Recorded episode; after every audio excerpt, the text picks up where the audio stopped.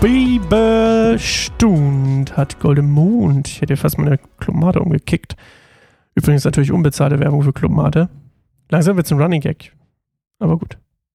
Wenn ihr unsere anderen Formate nicht guckt, geht mal auf keineinsamerbaum.org. Wir machen immer, ich erzähle euch jetzt mal ein Geheimnis. Wir machen immer gratis Product Placement für Clubmate. Mein Lieblingsgetränk. Ähm, in der Hoffnung, dass sie sich irgendwann erbarmen und sagen, Mensch, der Junge, dem schicken wir jeden Monat eine Kiste.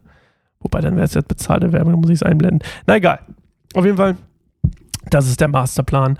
Wir lesen heute, Josef ängstigt seine Brüder. Manchmal hört man sich selbst sprechen und den Inhalt denkt sich, was ist los mit dir? Was ist los mit dir, Sascha? Ja, gehen wir trotzdem auf keineinsamerbaum.org, das ist unsere Website. Ähm, wir haben noch Blogartikel, andere Formate. Ähm, und Ende des Monats kommt auch ein neues Podcast-Format von mir und meiner Frau raus. Äh, es heißt immer wieder neu, ein Ehe-Podcast. Aber das wisst ihr vielleicht schon, weil ihr unseren Vlog auf YouTube geguckt hat, habt. So. Heute habe ich mir vorgenommen, das Wort Bruder oder Brüder absolut korrekt und fehlerfrei auszusprechen. Das ist mein, äh, mein, mein Ziel heute. 1. Mose 44, 1 bis 34. Schon wieder so ein Batzen. Ich glaube, wir kommen dann jetzt immer in Batzen hier durch. Naja, gut. Später gab Josef seinem Haushalter folgende Anweisung: Fülle jeden ihrer Säcke mit so viel Getreide, wie sie tragen können, und legt das Geld von jedem oben in ihre Säcke. Also nochmal. Meinen silbernen Becher leg oben in den Sack des Jüngsten zusammen mit dem Geld für sein Getreide. Der Haushalter tat, was Josef ihm aufgetragen hatte. Beim Morgengrauen machten sich die Brüder auf ihren Eseln, mit ihren Eseln auf den Weg. Josef hatte zu seinem Verwalter gesagt, jag ihnen nach, und wenn du sie erreicht hast, frag sie, warum habt ihr Gutes mit Bösem vergolden? Ist das nicht der silberne Trinkbecher meines Herrn, mit dessen Hilfe ihr die Zukunft vorhersagt? Was ist für, was für ein Verbrechen habt ihr da begangen? Die Brüder hatten jedoch gerade die Stadt hinter sich gelassen, da holte der Verwalter sie ein und sagte zu ihnen, was Josef ihm aufgetragen hatte. Warum beschuldigst du uns so schwer? entgegneten die Brüder. Wir würden so etwas nie tun. Haben wir, dich, haben wir dir nicht das Geld, das wir in unseren Säcken gefunden haben, den langen Weg aus Kanaan zurückgebracht? Warum sollten wir Silber oder Gold aus dem Palast deines Herrn stehlen? Wenn du diesen Becher bei einem von uns findest, dann soll derjenige sterben, und wir anderen wollen die Sklaven deines Herrn sein. Gut, antwortete der Mann, aber nur derjenige soll ein Sklave sein, bei dem der Becher gefunden wird. Die anderen sind ohne Schuld.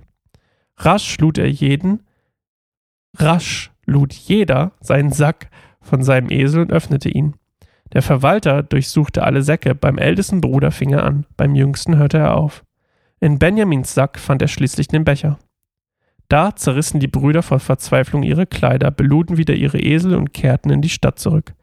Josef war noch in seinem Palast, als Judah und seine Brüder eintrafen. Die Brüder fielen vor ihm nieder. Was habt ihr euch nur dabei gedacht? fragte Josef. Wusstet ihr denn nicht, dass ein Mann wie ich wahr sagen kann? Judah antwortete, O mein Herr, was sollen wir ihnen sagen? Wir können, wie können wir uns rechtfertigen? Gott straft uns für unsere Sünde. Mein Herr, wir wollen alle ihre Sklaven sein, wir und unser Bruder, in dessen Sack der Becher gefunden wurde. Nein, so nicht, sagte Josef, nur der Mann, bei dem der Becher gefunden wurde, soll mein Sklave sein. Ihr anderen könnt unbehelligt zu eurem Vater nach Hause zurückkehren. Ich mache mal kurz einen Cut hier.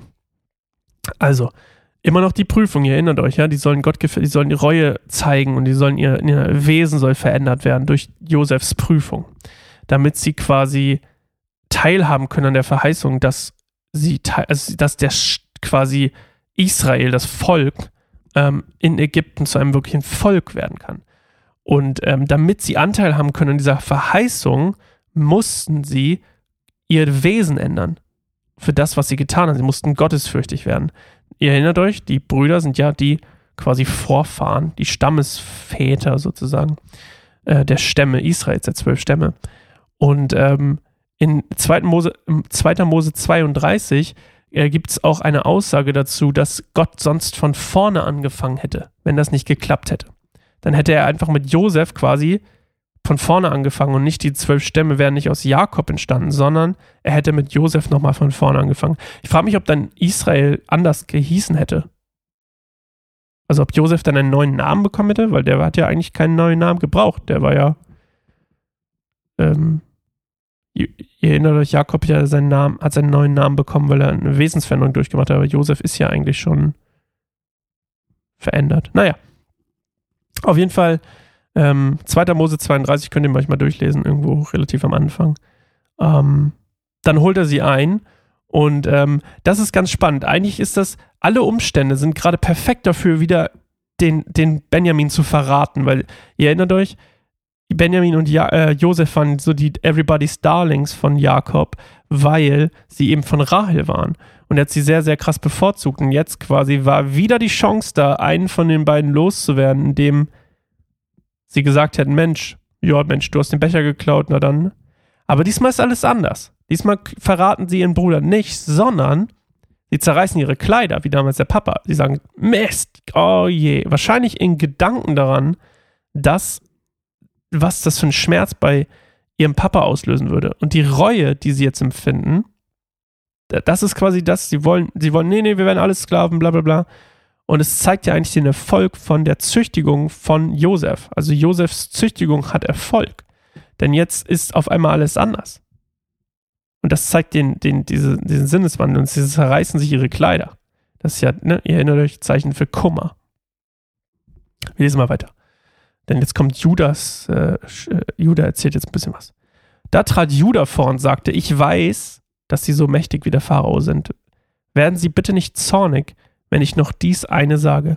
Sie fragten uns, ob wir einen Vater oder einen Bruder hätten. Wir antworteten ja, wir haben einen alten Vater und einen Bruder, der ihm im hohen Alter geboren wurde. Sein Bruder ist tot. Er allein ist von den Kindern seiner Mutter übrig geblieben und sein Vater liebt ihn sehr.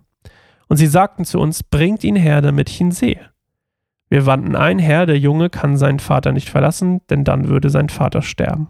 Aber sie befahlen uns, kommt ohne euren jüngsten Bruder nicht mehr, Bruder, ah, ich hab's schon wieder verbockt, Bruder nicht mehr hierher. Also kehrten sie, kehrten wir zu unserem Vater zurück und berichteten ihm, was sie zu uns gesagt hatten. Und als unser Vater sagte, reist noch einmal nach Ägypten und kauft uns ein wenig Nahrung, antworteten wir, das können wir nicht, es sei denn, du lässt unseren jüngsten Bruder mit uns gehen. Ansonsten dürfen wir dem ägyptischen Herrscher dort nicht mehr unter die Augen treten. Da sagte mein Vater zu uns, ihr wisst, dass mir meine Lieblingsfrau zwei Söhne geboren hatte. Und ihr wisst auch, dass einer von ihnen fort ist. Ohne Zweifel wurde er von einem wilden Tier zerrissen. Ich habe ihn seither nicht mehr gesehen. Wenn ihr mir nun auch noch seinen Bruder nehmt und ihm etwas zustößt, würdet ihr mich vor Kummer ins Grab bringen. Unser Vater hängt sehr an ihm. Wenn ich ohne den Jungen zu meinem Vater zurückkehre und er sieht, dass der Junge nicht bei uns ist, wird er sterben. Wir würden die Verantwortung dafür tragen, ihn vor Kummer ins Grab gebracht zu haben. Mein Herr, ich habe mich bei meinem Vater für den Jungen verbürgt. Ich habe zu ihm gesagt, wenn ich ihn dir nicht zurückbringe, will ich mein Leben lang die Schuld auf mich nehmen. Bitte, mein Herr, lassen Sie mich anstelle des Jungen als Sklaven für meinen Herrn hierbleiben und lassen sie den Jungen bei seinen Brüdern zusammen heim, mit seinen Brüdern zusammen heimkehren. Denn wie kann ich zu meinem Vater zurückkehren, wenn der Junge nicht bei mir ist? Ich kann nicht mit ansehen, welchen Schmerz ihm das zufügen würde. There you go. Er hat Mitleid mit seinem Papa. Er zeigt Reue für das, was er schon mal getan hat. Und ähm, er übernimmt Verantwortung. Und er will nicht, dass sein Papa nochmal Schmerzen erleidet, weil, das, weil er einsieht, dass das früher wahrscheinlich ein Fehler war. Und das ist ja auch genau das. Judah war ja der, der gesagt hat, Mensch, verkauf mich doch einfach oder was soll's. Ab, tot mit ihm oder weg mit dem. Und äh, jetzt quasi Sinneswandlung. Josefs, ja, kleines Schauspiel sozusagen, trägt Früchte. Und ja, ich, ich will es nicht spoilern. Wir lesen morgen weiter. Freue mich drauf. Neue Folge. Bibelstunde Gold im Mund. Tschüss.